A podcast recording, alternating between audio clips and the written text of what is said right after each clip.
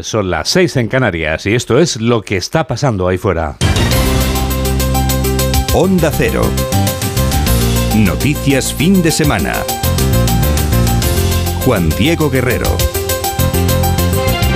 Buenos días a todo el mundo. Este primer sábado de junio va a ser el primer sábado de lluvia o de sol, el primer sábado de frío o de calor de este mes. Mamen Rodríguez Astre. Y el primer sábado, Juan Diego, del verano meteorológico. Y también el primer sábado con paraguas, por tanto lluvioso, y con chaqueta, por ende fresco al estar entre 5 y 3 grados por debajo de la media. Hoy tenemos chubascos más frecuentes por la tarde en la mitad norte y en zonas de montaña del sureste y también en Baleares. Una vez más decimos que serán localmente fuertes y que además irán acompañados de granizo. En esta ocasión recogeremos entre 15 y 30 litros por metro cuadrado en una hora que vuelve a ser una barbaridad. Así que ojito si pasa por cauces secos porque podría tener un disgusto. Por ende, protéjase de la lluvia por si acaso llueve ahí fuera. Estos son ya los titulares de apertura con José Manuel Gabriel.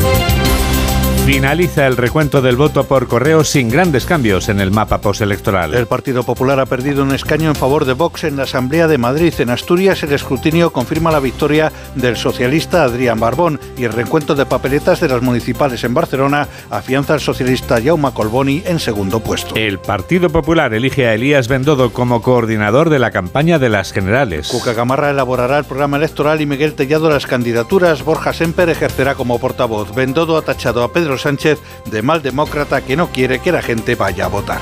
Es un mal presidente, lo sabíamos, pero un presidente del gobierno que lo que quiere es que la gente no vaya a votar es un mal presidente y un mal demócrata. Pero los españoles no le vamos a dar la razón. Yolanda Díaz traslada su agradecimiento a Alberto Garzón y a Ada Colau que han descartado concurrir a los comicios generales. Sobre las negociaciones para integrar a Podemos en Sumar, Díaz ha descargado la responsabilidad en la formación morada y ha mostrado su confianza en lograr un buen acuerdo. Soy una mujer eh, optimista y eh, sin lugar a dudas eh, habrá acuerdo, porque nuestro país nos está esperando. PNV y socialistas cierran un acuerdo para la gobernabilidad de las instituciones forales y locales en el País Vasco. Ambos partidos se comprometen a facilitar la conformación de gobiernos de coalición en las tres diputaciones y ayuntamientos vascos allá donde sea posible. La COE advierte de que la reducción del desempleo podría haber tocado techo. Tras conocer la reducción del paro en mayo en 50.000 personas, los empresarios denuncian que empresas de múltiples sectores tienen dificultades para cubrir sus vacantes por la ineficiencia de las políticas activas de empleo. Igualdad quiere que las indemnizaciones que reciben las familias de víctimas de violencia machista se equiparen a las de las víctimas del terrorismo. El gobierno propone mejorar en las medidas de protección a menores también víctimas de esta lacra y que se retire el permiso de armas a los denunciados por violencia machista. Rusia ataca por sexto día consecutivo con misiles de crucero y drones la capital ucraniana, Kiev. Las fuerzas de Moscú aseguran haber avanzado en la región de Donetsk, donde las tropas chechenas han recibido la orden de efectuar una ofensiva. Al menos 233 personas han muerto y otras 900 han resultado heridas en un accidente de ferrocarril en la India. El siniestro tenido lugar después de que un tren de pasajeros descarrilase y varios vagones que volcaron fueran impactados por otro tren que viajaba en sentido opuesto. Deportes, el seleccionador nacional da a conocer la lista para la fase final de la Nations League. Destaca al Lenormand y vuelven Canales, Navas y Jordi Alba. En la liga los encuentros de primera se disputarán mañana domingo con la Conference League y el descenso en juego y esta tarde se disputa la final de la Champions League femenina entre el Fútbol Club Barcelona y el Wolfsburgo. 7 y 4, 6 y 4 en Canarias y tenemos toda la radio por delante. Síguenos en Twitter en arroba noticias FDS. Feliz Día de la Marmota. Vivir en vísperas de una nueva campaña electoral oficial es como vivir en Pansotoni. El Día de la Marmota nos está esperando. Por el camino entre mitin y mitin pasan cosas, como que Alberto Núñez Feijóo coloca al frente de la campaña de las generales a Elías Bendodo, que ya estuvo al frente de la campaña en las autonómicas y municipales del domingo pasado. Este fin de semana viene una tregua para el líder de la oposición, al igual que para el presidente del gobierno, informa José Ramón Arias. Los líderes políticos se han dado una pequeña tregua este fin de semana para volver con más fuerza. Las negociaciones para formar gobiernos autonómicos están en la fase de ganar el relato. La dirección federal del PSOE ha cortado de raíz el intento de los socialistas madrileños de tantear acuerdos con el PP para forzar a los populares a acercarse a Vox. Una estrategia similar a la planteada por Lambán en Aragón después de que el popular Azcón le instase a entenderse. El señor Lambán va a seguir anteponiendo su interés a Pedro Sánchez y al Partido Socialista o se va a preocupar de los aragoneses. Los populares insisten por boca del coordinador Elías Bendodo en hacer un llamamiento a la participación para cerrar definitivamente el tiempo de Pedro Sánchez, a quien acusan de tratar de evitar que la gente vote porque se ve acorralado. Un presidente del gobierno que lo que quiere es que la gente no vaya a votar es un mal presidente y un mal demócrata. Precisamente Bendodo junto a Gamarra y Tellado serán los encargados de la campaña del programa y las listas de los populares para los comicios de julio. El Partido Popular va a facilitar a socialistas y nacionalistas vascos que puedan gobernar en las instituciones en las que la alternativa sea que Bildu se haga con el poder. El PSE y el PNV ya se han puesto de acuerdo para gobernar donde suman mayoría en Euskadi. Redacción de Onda Cero en el País Vasco, Marian Ruiz. Era lo esperado. Partido Nacionalista Vasco y Partido Socialista de Euskadi han extendido sus alianzas y han suscrito un pacto para gobernar en coalición en ayuntamientos y diputaciones. Lo harán donde suman mayoría, pero también se da por hecho que lo harán donde con los apoyos del PP puedan desalojar a EH Bildu. El líder de los socialistas vascos, Enecuandueza, defiende que el pacto otorga más garantías que pretende dotar de la mayor estabilidad posible a las instituciones vascas. Un acuerdo que desde luego va a permitir afrontar el futuro de Euskadi con mucha mayor garantía. Que nuestros territorios históricos, tantas ciudades y tantos municipios de Euskadi puedan hacer frente con mayor garantía a todos los retos que tenemos encima de la mesa. Salvo sorpresa mayúscula, el Partido Socialista de Euskadi se hará con el Ayuntamiento de Vitoria y el PNV con la Diputación de Guipúzcoa. Podemos continúa sin sumar con la formación liderada por Yolanda Díaz y apenas tienen ya una semana para ponerse los dos de acuerdo. La vicepresidenta del Gobierno aplaudía este viernes la decisión de Alberto Garzón de abrir el paso a otros para entrar en la candidatura de Sumar. Ignacio Jarillo. Alberto Garzón deja la primera línea política, no irá en las listas de Izquierda Unida, aunque seguirá como líder de la formación para cumplir así con el requisito de dejar el camino expedito a Yolanda Díaz en su liderazgo al frente de Sumar. Garzón no puede ser más claro, toma la decisión porque a la izquierda que llega le faltan, dice, óperas caras que permitan un proyecto para que Yolanda Díaz sea presidenta del gobierno. Ella, al conocer la retirada oficial de Garzón, se mostraba satisfecha. Siempre supo estar. Y les digo algo más, que es lo que más me seduce y lo que más me importa.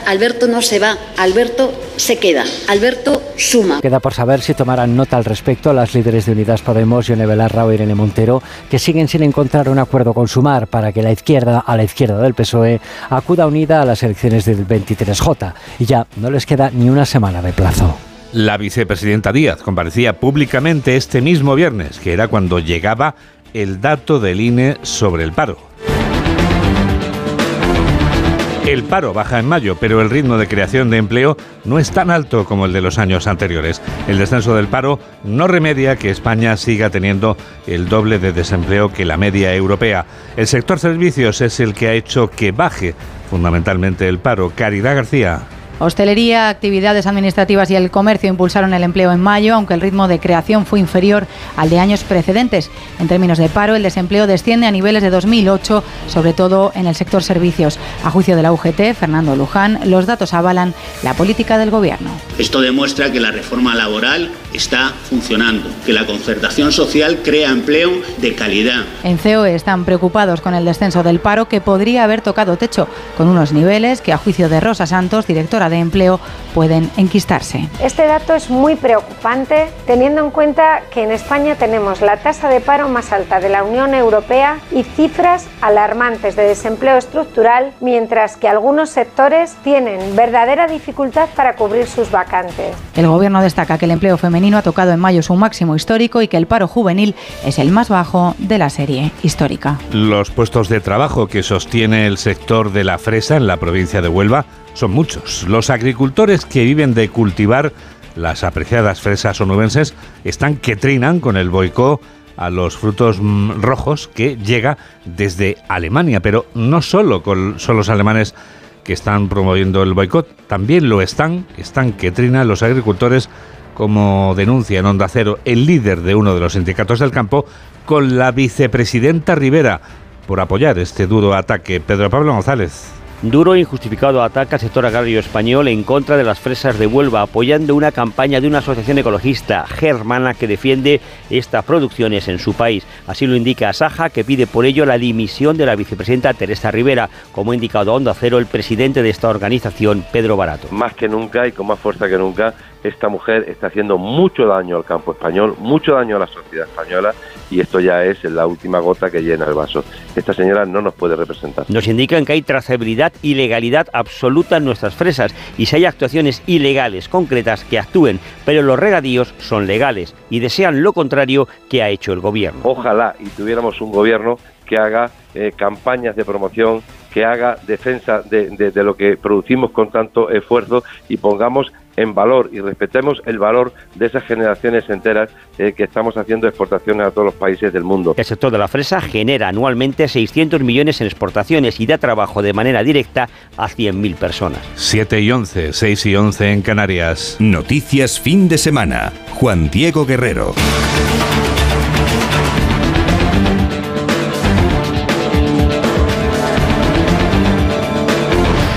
El Ministerio de Igualdad quiere que las víctimas de violencia de género cobren la misma indemnización que las víctimas de terrorismo.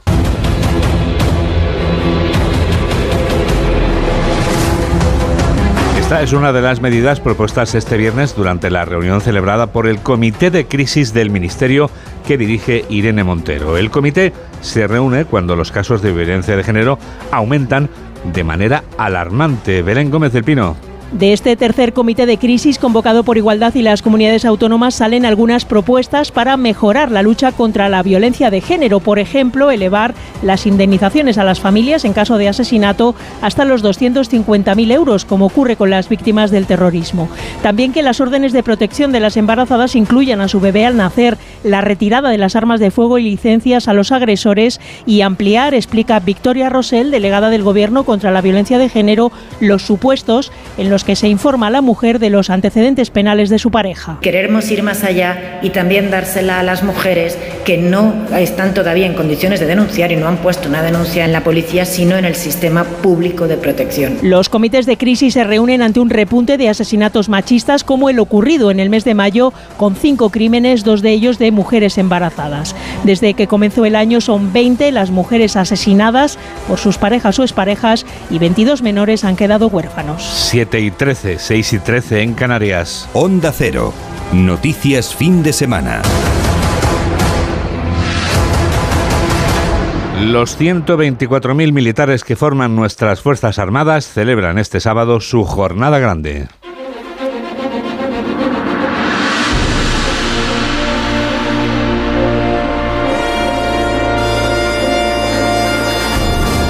Los reyes de España presiden este sábado en Granada los actos del Día de las Fuerzas Armadas, que forman actualmente 108.000 hombres y 16.000 mujeres. Desde la ciudad de la Alhambra, informa el enviado especial de Onda Cero, Paco Paniagua. El centro de Granada espera a los Reyes para la celebración a partir de las once y media de la mañana del acto central de este Día de las Fuerzas Armadas.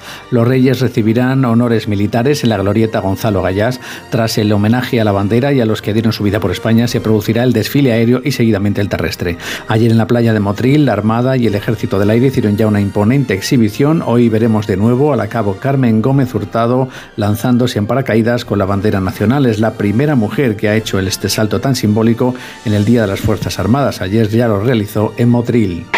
Una de tierra sincronizada. Fuertes aplausos para este binomio Cabo Oscar García, Cabo Maricarmen No acompaña a los Reyes la princesa de Asturias, aunque el 17 de agosto se incorporará a su formación militar de tres años en la Academia General de Zaragoza.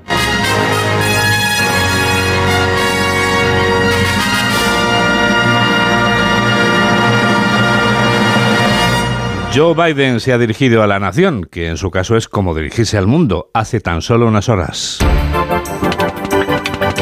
El presidente de los Estados Unidos ya parece respirar tranquilo.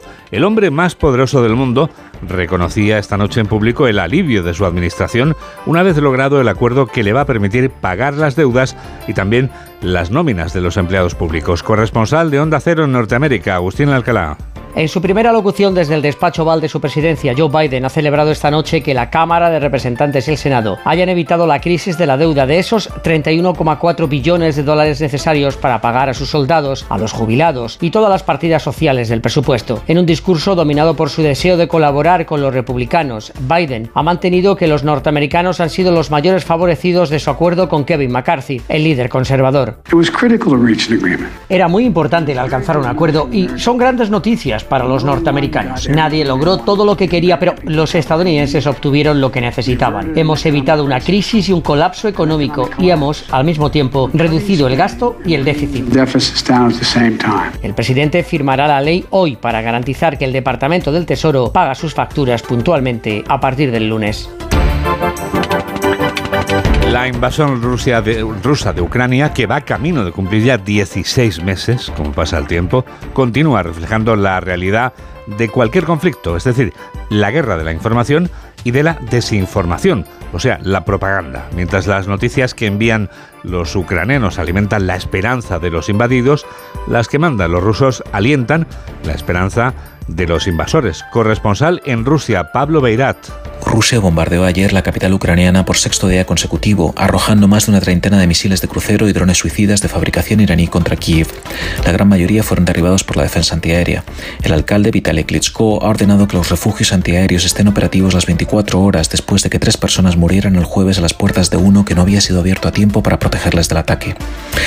Y en Rusia, dos personas murieron en una aldea de la región fronteriza de Belgorod por bombardeos ucranianos.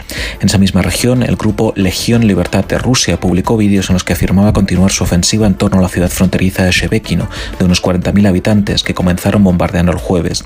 Legión Libertad de Rusia es un grupo de voluntarios rusos formados en el inicio de la guerra que tienen por meta el derrocamiento del régimen de Vladimir Putin.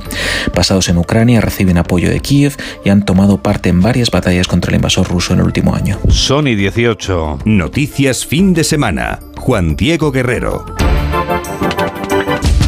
El medio físico en el que coexisten los seres vivos y los inertes al margen de la vida urbana es la definición que hace la Real Academia de la Lengua de una palabra clave en nuestra vida, naturaleza.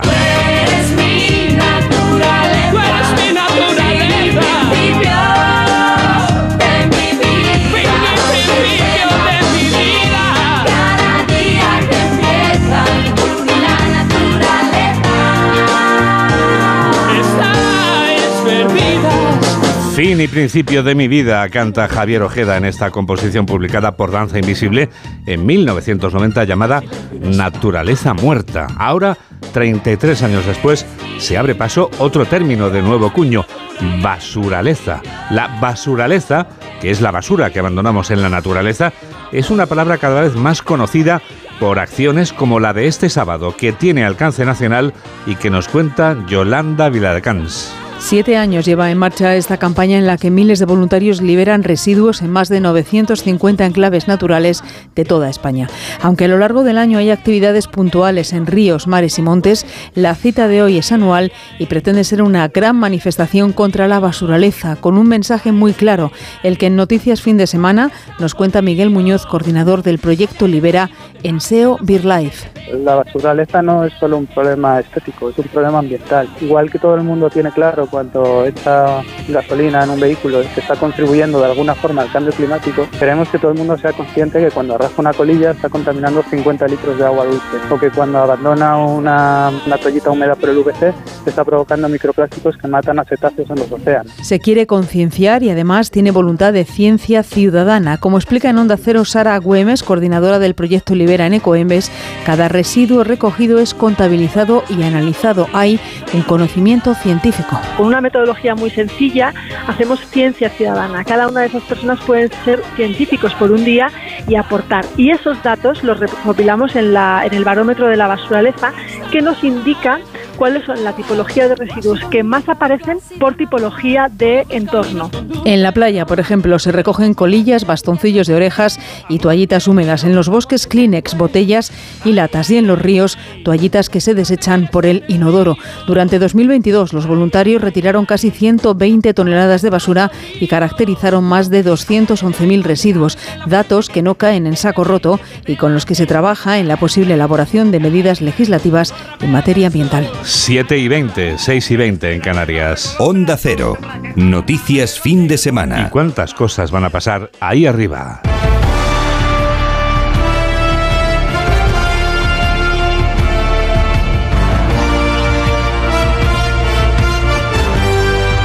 Ahí arriba, entre las estrellas, van a pasar muchas cosas durante este mes de junio que acabamos de estrenar.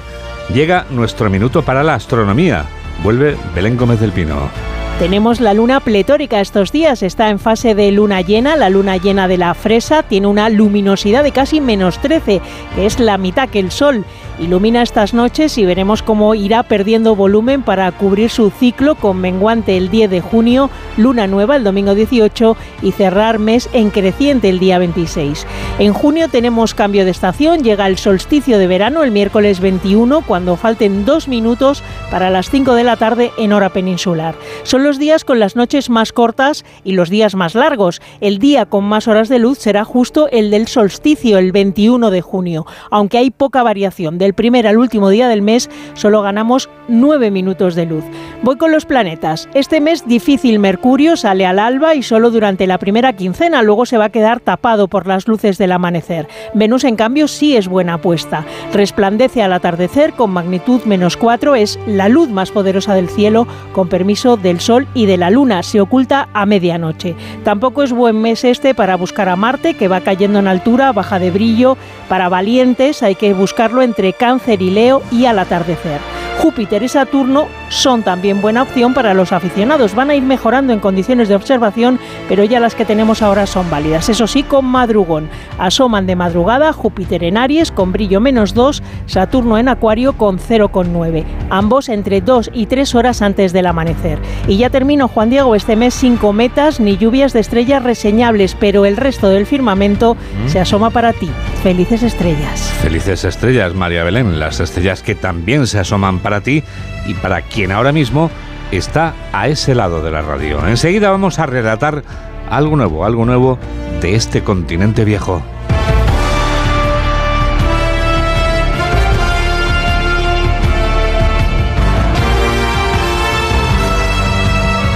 Hola, soy Paco Reyes y yo por supuesto que también escucho noticias fin de semana de Onda Cero. ¿Con quién? Con Juan Diego Guerrero. ¿Sabes ya dónde vas a ir este verano? A donde me lleve mi nuevo Peugeot. La gama sub de Peugeot tiene planes para ti. Consigue tu Peugeot 2008, 3008 o 5008 con una ventaja adicional de hasta 2.500 euros y entrega inmediata. Infórmate en peugeot.es. Es que si pasa algo, tardamos dos horas en llegar hasta aquí. Tranquilo, porque nosotros respondemos en menos de 20 segundos. ¿Ves? Con las cámaras y sensores ya está todo protegido. Así, si alguien intenta entrar a robar o a ocupar tu casa, nos enteramos antes y facilitamos las imágenes a la policía para que puedan actuar cuanto antes. Este verano protege tu hogar frente a robos y ocupaciones con la alarma de Securitas Direct. Llama ahora al 900-272-272. Síguenos en Facebook en Noticias Fin de Semana Onda Cero. 7 y 23, 6 y 23 en Canarias y llega el minuto europeo.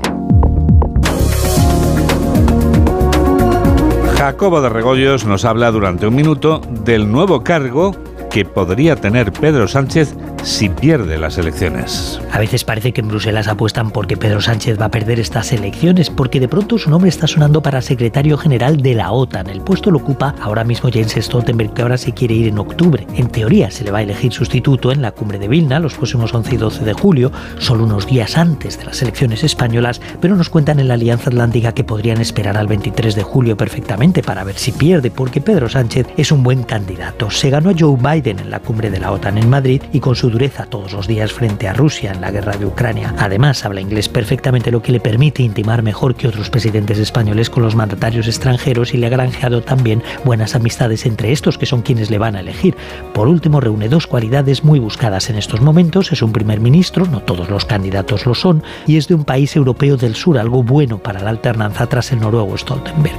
Único punto en su contra, España es el tercer país que destina menos dinero a la defensa en relación al tamaño de su economía. Al final, y esto es lo más importante, la verdad es que a nuestro presidente, a Pedro Sánchez, si pierde las elecciones, le apetecería una carrera en alguna institución internacional y la OTAN lo es.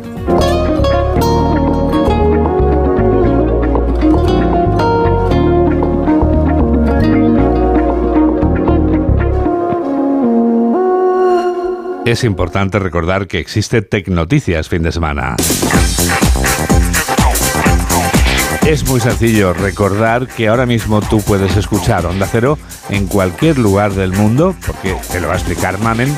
Y ahora mismo puedes eh, acercarte y tener una conexión directa con nosotros y oírnos, no sé, Mamen, en cualquier lugar, prácticamente, bueno, en cualquier sitio del planeta, Tierra, donde quiera que estés, tú inténtalo, www.ondacero.es. ¿No tienes un ordenador? Pues en el móvil, que seguro que lo llevas encima. ¿Quién no lleva el móvil encima? Vamos, por favor, cualquiera. La app también se llama Onda Cero y como no, es gratuita. También es fácil acercarse a nosotros si lo que escuchas en la radio te lleva y te mueve a escribir algún comentario en una red social que es Facebook. www.facebook.com. Como digo todos los días, tú nos escuchas a través de la app y nosotros te leemos a través de Facebook. Ahí tienes que poner en el buscador noticias fin de semana Onda Cero. Estás tardando.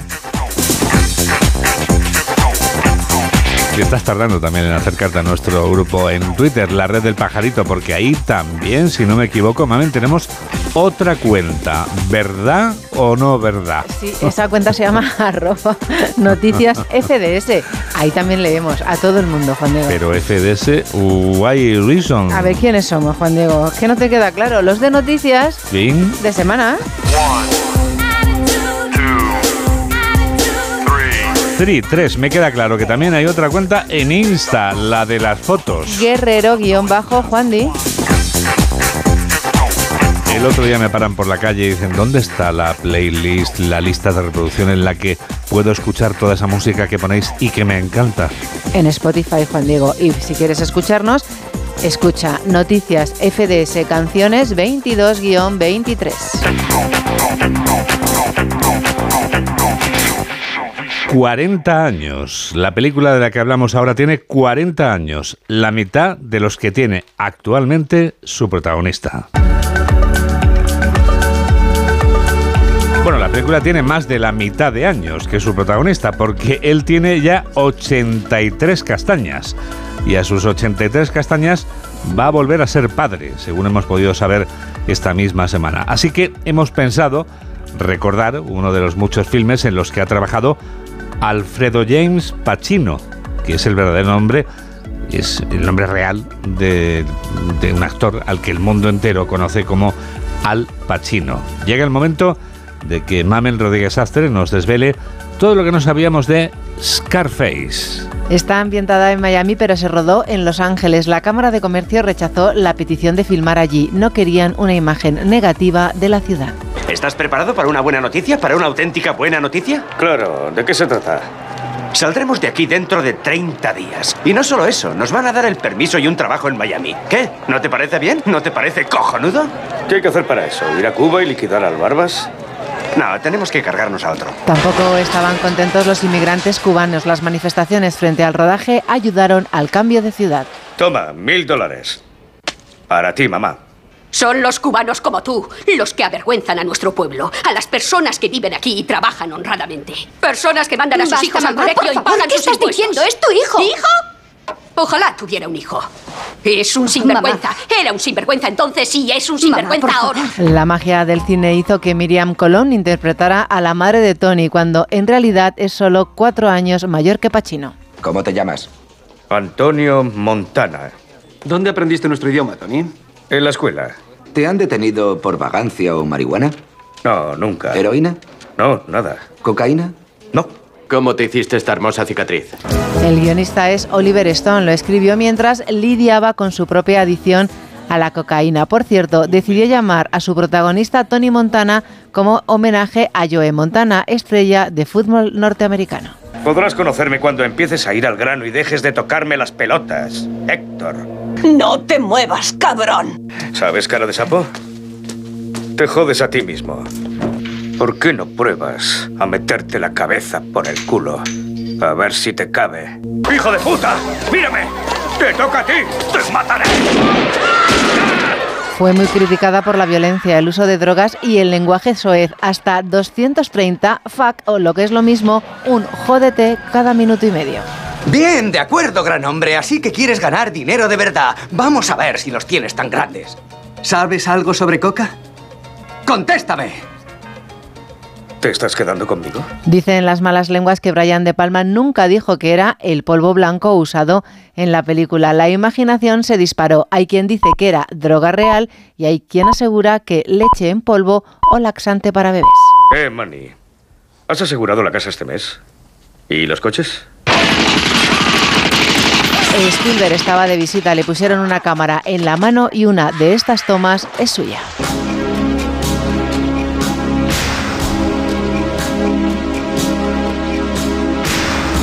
En español la subtitularon El precio del poder, bueno, se llama Scarface de toda la vida. Y lo que viene dentro de unos segundos es nuestra revista de prensa de toda la vida. Hola, soy Ana Cuesta, compañera de La Sexta, y para conocer la última hora y enterarme de todo lo que pasa, yo también escucho noticias fin de semana de Onda Cero con Juan Diego Guerrero. Vas en patinete por el parque mientras bebes un refresco. Te lo acabas y guardas la lata para después depositarla en el contenedor amarillo para que se convierta en la rueda de un patinete de alguien que pasea por el parque mientras se bebe un refresco. Se lo acaba y guarda. En la economía circular, recicla siempre las latas en el contenedor amarillo para que el mundo no deje de girar. Ecoembes. Reduce, reutiliza, recicla. Entonces con el móvil puedo ver si mis hijos han llegado a casa o si han puesto la alarma al irse. Claro, puedes verlo todo cuando quieras. Con la app ves si está conectada la alarma y con las cámaras puedes ver si están ellos o no. ¿Mm? Además, con los sensores de puertas y ventanas sabes si está toda la casa cerrada. Es así de fácil. Y para cualquier otra cosa puedes avisarnos que nosotros siempre estamos al otro lado. Protege tu hogar frente a robos y ocupaciones con la alarma de Securitas Direct. Llama ahora al 900-272-272. Síguenos en Twitter en arroba noticias FDS. Sí, la revista de prensa ya está aquí. Y queremos saber, Mamen, cómo titula hoy el diario La Razón. ¿Qué Pues nos en- cuenta? Entrevistan Juan Diego a el alcalde en funciones de Madrid, a José Luis Martínez Almeida, que dice que las elecciones del 23J serán las más importantes de nuestra democracia. Afirma además que nuestra meta es pactar con los españoles. Sánchez, el presidente más débil, ha aprobado una ley cada 13 días, el Partido Popular Europeo, que obliga a la Moncloa a aplazar el discurso a la Eurocámara, Feijó, que revalida su confianza en Tellado y Bendodo para la dirección de la campaña del 23J y presión sobre Irene Montero para que no vaya en las listas. Más titulares que tenemos hoy en la prensa. Por ejemplo, el diario El País. El empleo crece con fuerza en mayo hasta los 20,8 millones. Entrevista con Emiliano García Paje, que dice PSOE y PP están jugando a que no haya centro. Diputados alemanes viajan a España para presionar por Doñana. Cadena letal de errores en un naufragio con 94 muertos y la renuncia de Garzón pone el foco en Belarra y Montero. Pues ahora continúo yo con el periódico de Cataluña. Muy bien, a ver qué nos cuenta el periódico de Cataluña. Bueno, a lo mejor quizás voy a continuar mejor. Mira, ¿quieres que cuente yo la vanguardia mientras tú...? No, sigues tú con la ABC. no te preocupes.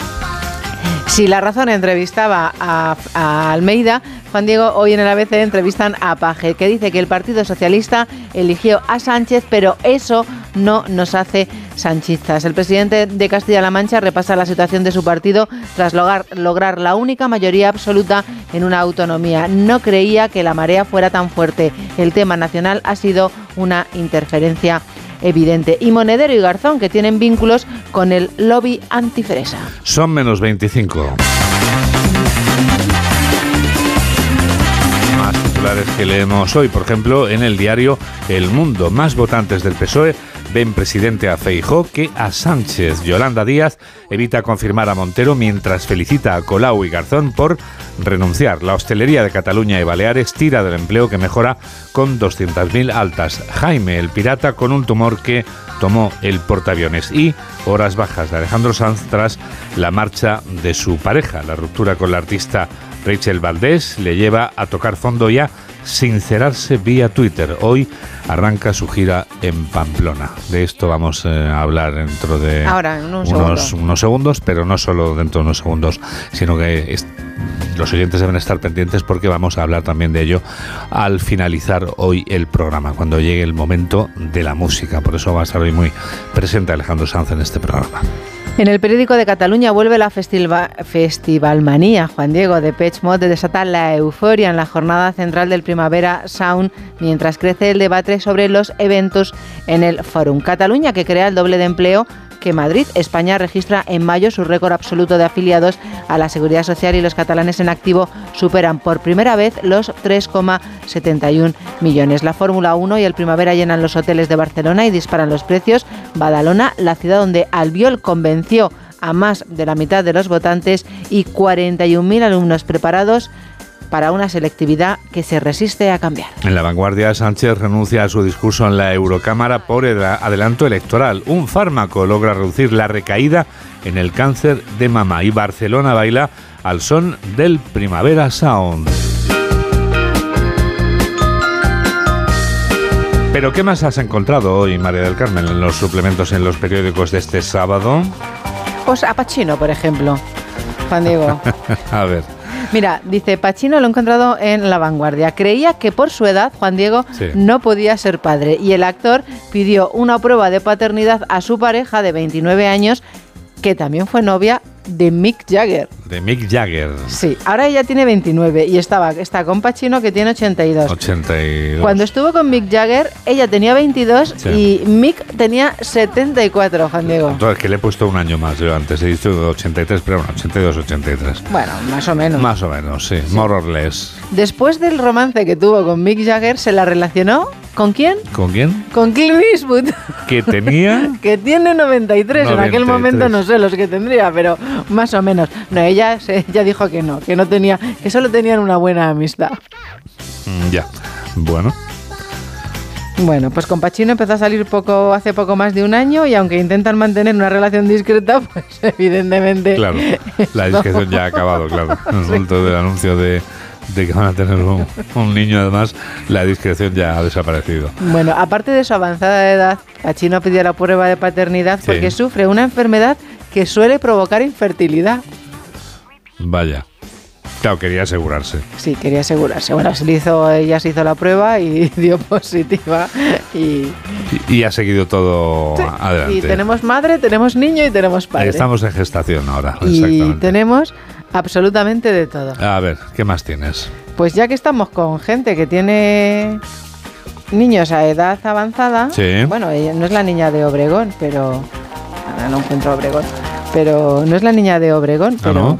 Bueno, es su nieta, ¿no? Dice- La nieta, correcto, sí, de Ana Obregón, claro. sí, es sí. la nieta. Ana Sandra, Ana Sandra se llama. sí. Sabes más que yo, Juan Diego. Bueno, tampoco te crees que es mucho más.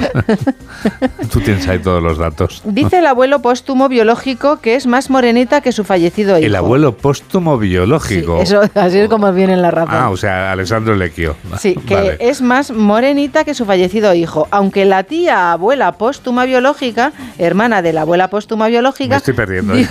pero, pero vamos, tú, tú sigue. Que se parece mucho a su difunto padre biológico. Que es la hermana de Ana Obregón, la que opina así. Y el problema, ¿sabes dónde está ahora? No, En el vestido de cristianar de cristianar para el bautizo. para el bautizo. Porque Ana Obregón dice que la quiere bautizar con el faldón que llevó su hijo y que se lo va a pedir a Alessandro Lecchio, el padre del hijo. Dice del hijo, dice la periodista, no de la nieta. Bueno, El abuelo, el abuelo póstumo. Sí, pero este dice que su hijo lo bautizaron con el faldón de los Obregón. Entonces, que no lo tiene, que lo tiene los Obregón. Total, que no sabemos con qué lo van a Nadie cristianar. sabe dónde está, No, nadie nadie, sabe sabe dónde está. está. el faldón. Es un auténtico misterio, Juan Diego. Qué buen título para una novela, El faldón de cristianar perdido. o algo así. Ya hubo una película, hubo una película que se llamaba ¿Dónde estará mi carro? que protagonizaba Manolo Escobar. Pues mira, esto puede ser una nueva idea para la cinematografía española. Mira, hablando de abuelas, Le das, ese, le das ese material al ex de la iglesia y te hace un peliculón, vamos. Lolita o, o Flores. Almodóvar, vamos. A ver, Lolita Flores, sí. Estoy rendida a mis nietos. Me llaman abuela Lolita. Menos mal. Bueno, aquí tenemos una abuela. Abuela a, seca- a secas. Me ha llamado la atención otra cosa, Juan Diego. Ella estrena ahora Las Invisibles, que es una serie sobre las camareras de piso, y Sí. dice que a sus 65 años recién cumplidos, dice que la única vez que se siente invisible es cuando viaja al extranjero de vacaciones. Dice, no sabes la alegría que me da cuando, por ejemplo, estoy en Vietnam y no me conoce nadie. Dice, ser invisible al resto, el resto de mi vida no me gustaría, pero de vez en cuando viene bien. Pues Lolita, estás estupenda. Lo digo porque sabemos que nos escucha y es un placer. Está estupenda. ¿Qué más tienes por ahí? Tamara, verdades y bulos sobre la puesta a punto de Tamara. Ya no queda nada para su boda y se preguntan, ¿se ha pinchado toda la cara? Con Botox. ¿Ha ingresado en una clínica de 4.000 euros a la semana? Madre mía. ¿Está a dieta estricta? ¿Tú qué crees? ¿La viste en el hormiguero? Sí, sí, sí. Está sí. guapa, Juan Diego. Sí, pero vamos, que estas preguntas tan inquietantes me, me dejan un poco. Bueno, pues en La Razón dicen que tiene que parar con los rellenos o fillers porque Sí. se le está quedando cara de almohada. Cara de almohada. La definición es absolutamente brutal. que es una condición que ocurre cuando el resultado de una inyección excesiva de rellenos dérmicos en la cara de una persona. Eso provoca el efecto de cara de almohada. Esto conduce a una apariencia sobrecargada, lo que hace que las mejillas y otras áreas de la cara se hinchen. Vaya. Lo tendré en cuenta. Todo por no tener cara de almohada, por evitar tener cara de almohada. claro. Dice, el pillow face, Juan Diego. Pillow face, qué bonito, cara de almohada. Antes hemos escuchado tu película de Scarface y ahora es Pillow face. También es como conocido como mejillas de ardilla. Mejillas de ardilla. Esto va mejorando. ¿eh? Ya no es cara de almohada, es, tienes cara de mejillas de ardilla. Oh, qué bárbaro. En fin, bueno, vamos a ver si ya se casa y, y lo celebra con alegría. Y es feliz, Y es feliz, que es lo más importante. Que es lo más importante. sí. Eso es. Juan Diego, y Julio Iglesias, que no sé si te has enterado esta semana que decían que tenía Alzheimer y que iba en silla de ruedas. Y ya ha salido todo el mundo a desmentirlo. Que no es así. Que está estupendo. Nos alegramos. y que si te descuidas, cualquier día le vemos cantando aquí otra vez. ¡Uea! Nos alegramos muchísimo por Julio Iglesias. Y lo sabes. Y lo sabes. Faltaría más. por favor. Espero verle en la boda, ¿no? ¿Estará en la boda de la hija o no sabemos nada de la hija de, de, de- Yo de Isabel eh, Preis? no ¿qué lo sé. decir? Y además no me ha llegado la invitación, por lo tanto Claro. creo que no me ha invitado y que no te voy a poder resolver esa duda. ¿Qué vamos a hacer? No lo sabemos. Menudo marrón, ¿eh? Que te inviten a esa Claro, boda. es que claro, es la, la- es la boda, pero es la boda, es la boda, claro. Porque lo que mola de esa, moda, de esa boda es ir con móvil y hacer fotos a todo el mundo. Ya, y ya. seguramente no te dejen. Entonces, Te lo prohíban, claro, es lo que tiene. Y en el minuto final, ¿qué has dejado para el minuto final? Alejandro. Alejandro, iba a hablar de Stallone, pero si quieres está lo de Alejandro. Bueno, habla de Stallone. Total, luego vamos a hablar también de Alejandro. o sea Dice, en la casa de los estalones ser un macho alfa no es ser un misógino, es que también presenta una serie, Juan Diego. Ah, sí. El actor nos muestra la familia Stallone en su intimidad, de padre pesado, marido guasón y gruñón de barrio, siempre rodeado de mujeres, hijas, Juan Diego nos aclaran, y esposas. Vale, y el medio minuto final, si quieres, para Alejandro Sanz. Bueno, pues que los periódicos vienen, se- depende del periódico que leas, uno dice que sus problemas o su depresión viene porque tiene problemas con su mujer actual y otro es porque tiene problemas económicos y hay una entidad financiera que le dejó a Sanz 7,5 millones de euros que le ha vuelto a demandar en la corte de Miami y parece ser que el próximo 28 de junio a las 9 horas tendrá lugar la vista. Y luego, respecto a su actual mujer, dice que hoy comienza la gira de 15 conciertos por todo el país. Su entorno está preocupado y Raquel Valdés ya no le da likes. Es el concierto de Pamplona el que abre esa gira, de la que luego vamos a hablar cuando acabemos. este Dice que al parecer no ha acompañado a su marido, bueno, no sé si es su marido, a su chico, en su gira por Sudamérica y se ha quedado en Madrid. El último mensaje que ambos se cruzaron a través de las redes sociales fue el pasado 17 de mayo. Bueno, pues tampoco hace tanto, ¿no? No, no hace mucho, no hace mucho. Claro, ¿cuál- ¿qué día es hoy? No sé, pero... Hoy es día 3 de junio. 3 de junio, bueno, hace Un par de 15, hace semanitas. 15 días. 15 días, sí. O sea, la distancia no es el olvido. Eso es. ¿O sí? No, hay cosas peores. La indiferencia es mucho peor, creo yo, que la distancia. mm, bueno, mm, bueno. Vamos a dejarlo en que Sí. Hay cosas buenas y cosas malas y cada uno procura vencer. Dice, no han dejado de seguirse, pero sí de escribirse. Eso ya es otra cosa, sí, ciertamente. Bueno, Bueno, pues lo has dejado con mucho interés porque así nos preguntamos qué es lo que nos espera luego cuando acabemos este programa de noticias y también hablemos de Alejandro Sanz. Ahora vamos a viajar a Grecia, porque todos somos griegos. Una semana más comprobamos que la cuna de nuestra civilización sigue viviendo en nosotros 2500 años después del esplendor de Grecia y lo vamos a confirmar con el profesor José Luis Navarro que hoy nos va a hablar de algo muy interesante. Hoy nos va a hablar de la hecatombe. Profesor, buenos días. Buenos días, Juan Diego. Con el final de la competición liguera de fútbol y a cuenta de los resultados de las aún recientes elecciones autonómicas y municipales, vengo yendo y leyendo la palabra hecatombe. Hecatombe como sinónimo de fracaso o desastre de gran magnitud. Hecatombe, otro vocablo griego en su totalidad. El primer término, hecatón, con una H que marca la aspiración, no es otra cosa que el numeral 100. Así se puede reconocer en palabras españolas como hectómetro, hectárea, 100 metros, 100 áreas.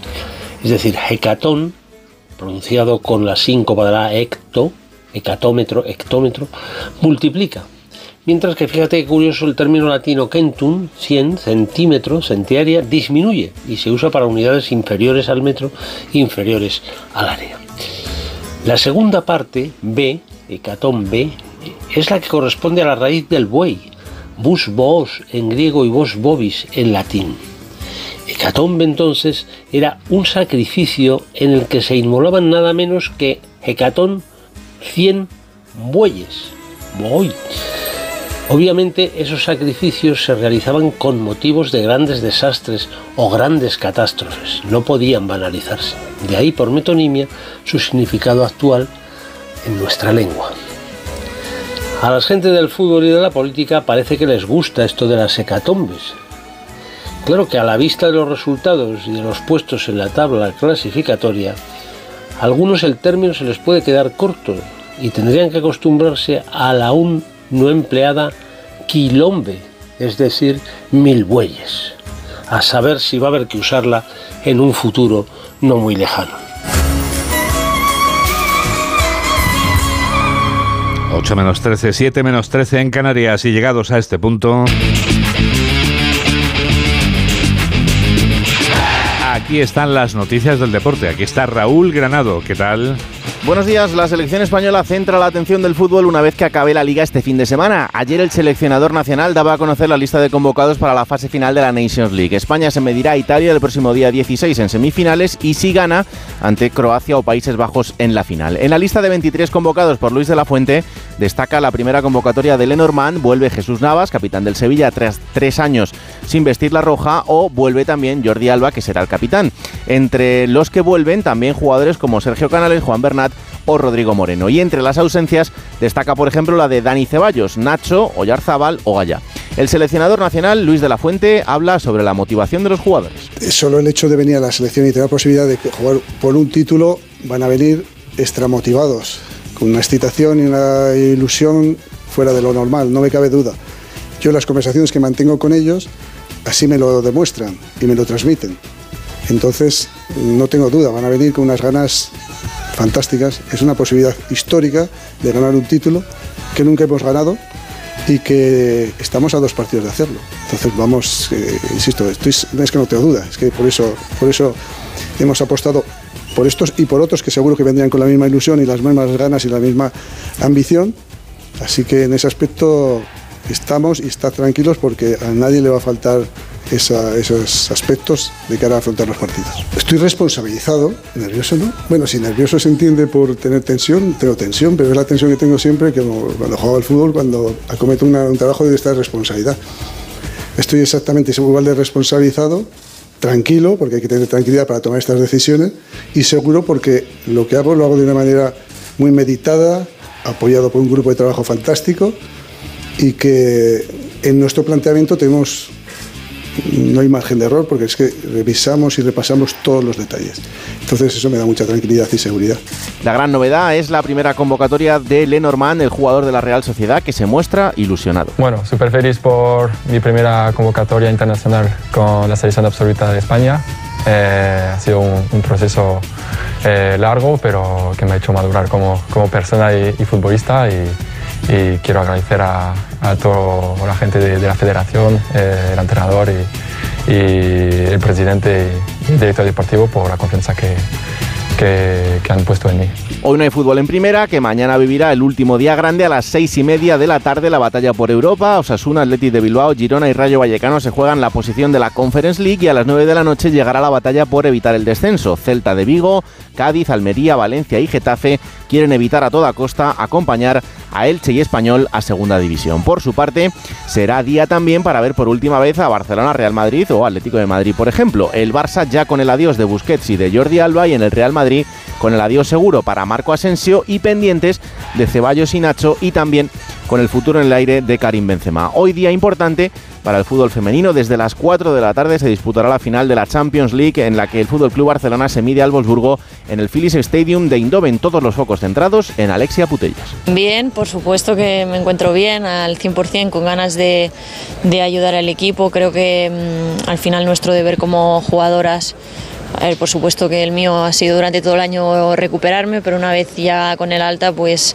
eh, dar el 100% de mí, ponerlo al servicio del equipo y luego lo que tú dices, pues el entrenador decidirá que, para eso está. En segunda división, pendientes del playoff de ascenso, que vivirá hoy los partidos de ida de la primera eliminatoria. A las seis y media de la tarde jugarán Eibar y Alavés en Ipurúa y a las nueve de la noche lo harán Albacete y Levante en el Carlos Belmonte. Eh, miércoles y jueves se jugarán los partidos de vuelta y los dos equipos ganadores se enfrentarán a doble partido por el último puesto de ascenso a Primera División, donde acompañarán ya a los ascendidos Granada y Unión Deportiva Las Palmas. Hoy también se jugarán las eliminatorias de ascenso a Primera Ref de Primera Ref a Segunda División. A las 5 de la tarde Celta B Eldense, a las 7 Real Sociedad B Alcorcón y a las 9 de la noche Barcelona B Real Madrid Castilla. Mañana se completará esta ronda con el Deportivo de La Coruña Castellón.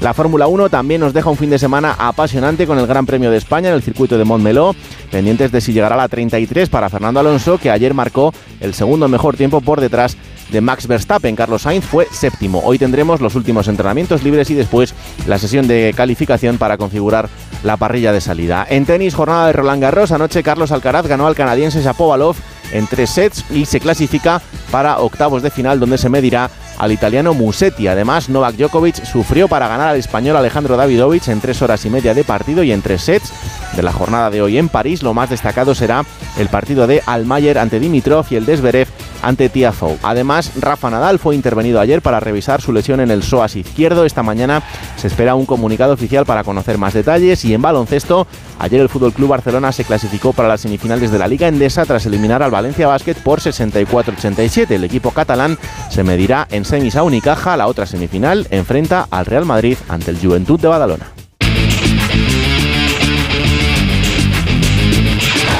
8 menos 7, 7 menos 7 en Canarias. Estos son los titulares de cierre con José Manuel Gabriel y Mamen Rodríguez Astre. Finaliza el recuento del voto por correo sin grandes cambios en el mapa postelectoral. El PP ha perdido un escaño en favor de Vox en la Asamblea de Madrid y el recuento de las municipales en Barcelona afianza al socialista Colboni en segundo puesto por delante de Colau. El Partido Popular elige a Elías Bendodo como coordinador de la campaña de las generales. Cuca Gamarra elaborará el programa electoral y Miguel Tellado las candidaturas. Borja Semper ejercerá como portavoz. Yolanda Díaz traslada su agradecimiento a Alberto Garzón y Ada Colau que han descartado concurrir a los comicios generales. Sobre las negociaciones para integrar a Podemos en Sumar, Díaz ha descargado la responsabilidad en la formación morada y ha mostrado su confianza en lograr un buen acuerdo. PNV y socialistas cierran un acuerdo para la gobernabilidad de las instituciones forales y locales en el País Vasco. Ambos partidos se comprometen a facilitar la confrontación de gobiernos de coalición en las tres diputaciones y ayuntamientos vascos allá donde sea posible. La COE advierte de que la reducción del desempleo podría haber tocado techo. Tras conocer la reducción del paro en mayo en 50.000 personas, los empresarios denuncian que empresas de múltiples sectores tienen dificultades para cubrir sus vacantes. Igualdad quiere que las indemnizaciones que reciben las familias de víctimas de violencia machista se equiparen a las de las víctimas del terrorismo. El gobierno propone también que se retire el permiso de armas a los denunciados por violencia machista. Rusia ataca por sexto día consecutivo con misiles de crucero y drones la capital ucraniana, Kiev. Las fuerzas de Moscú aseguran haber avanzado en la región del Donetsk, donde las tropas chechenas han recibido la orden de efectuar una ofensiva. Al menos 233 personas han muerto y otras 900 han resultado heridas en un accidente de ferrocarril en la India. El siniestro ha tenido lugar después de que un tren de pasajeros descarrilase y varios vagones volcados fueran impactados por otro tren que viajaba en sentido opuesto. Deportes, el seleccionador nacional da a conocer la lista para la fase final de la Nations League. Destaca Lenormand y vuelven Canales, Navas y Jordi Alba. Y en la liga los encuentros de primera se disputarán mañana domingo con la Conference League y el descenso en juego. Y esta tarde se disputa la final de la Champions League femenina entre el Barcelona y el Folburgo. Y en cuanto al tiempo, la inestabilidad va a continuar afectando a la mayor parte del país. Tenemos precipitaciones en el interior peninsular, peninsular y en Baleares. Esto es... Esto es España y este es Edu García. Hola Edu. Juan Diego, buenos días a todos. Seguimos digiriendo e interpretando los números de mayo en cuanto a paro y altas en la seguridad social. Con los matices de costumbre, según el lado, todos coincidimos en que la fortaleza de la economía española recae en buena medida sobre la creación de empleo. Se rozan los 21 millones de cotizantes y aún así no hay sector en el que no se demande mano de obra. La hostelería y la construcción están roncas de poner el grito en el cielo, pero España, con su 13% de paro, dobla a la media europea. Entonces, ¿es que huimos de ciertos trabajos? ¿Hay una selección selectiva? ¿Es problema de cualificación o de falta de ella? ¿Sesgan los empresarios según nacionalidad y edad?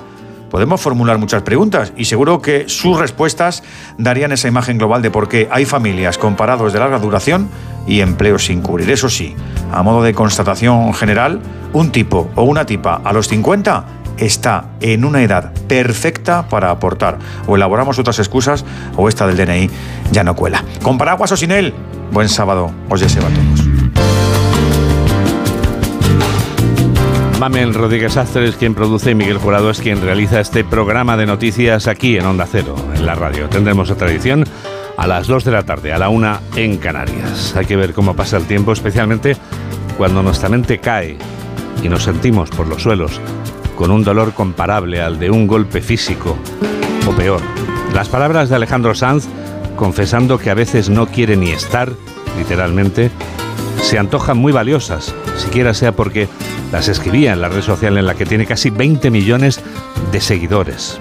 Alejandro Sanz no ha suspendido su gira y esta noche la comenzará en Pamplona, donde sonará esta canción de su repertorio que siempre será insuperable. En su letra proclama que después de la tormenta siempre llega la calma.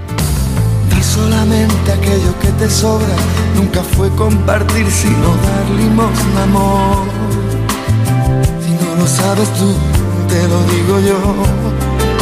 Después de la tormenta siempre llega la calma, pero sé que después de ti, después de ti no hay nada. Después de ti, sí hay. Con el corazón partido, te damos las gracias por estar a este lado de la radio, en la que enseguida comienza por fin los lunes con Jaime Cantizano.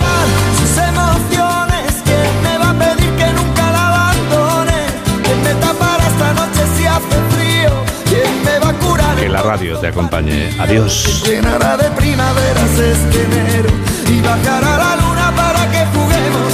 Dime si tú te das, mi cariño mío, ¿quién me va a curar el corazón partido?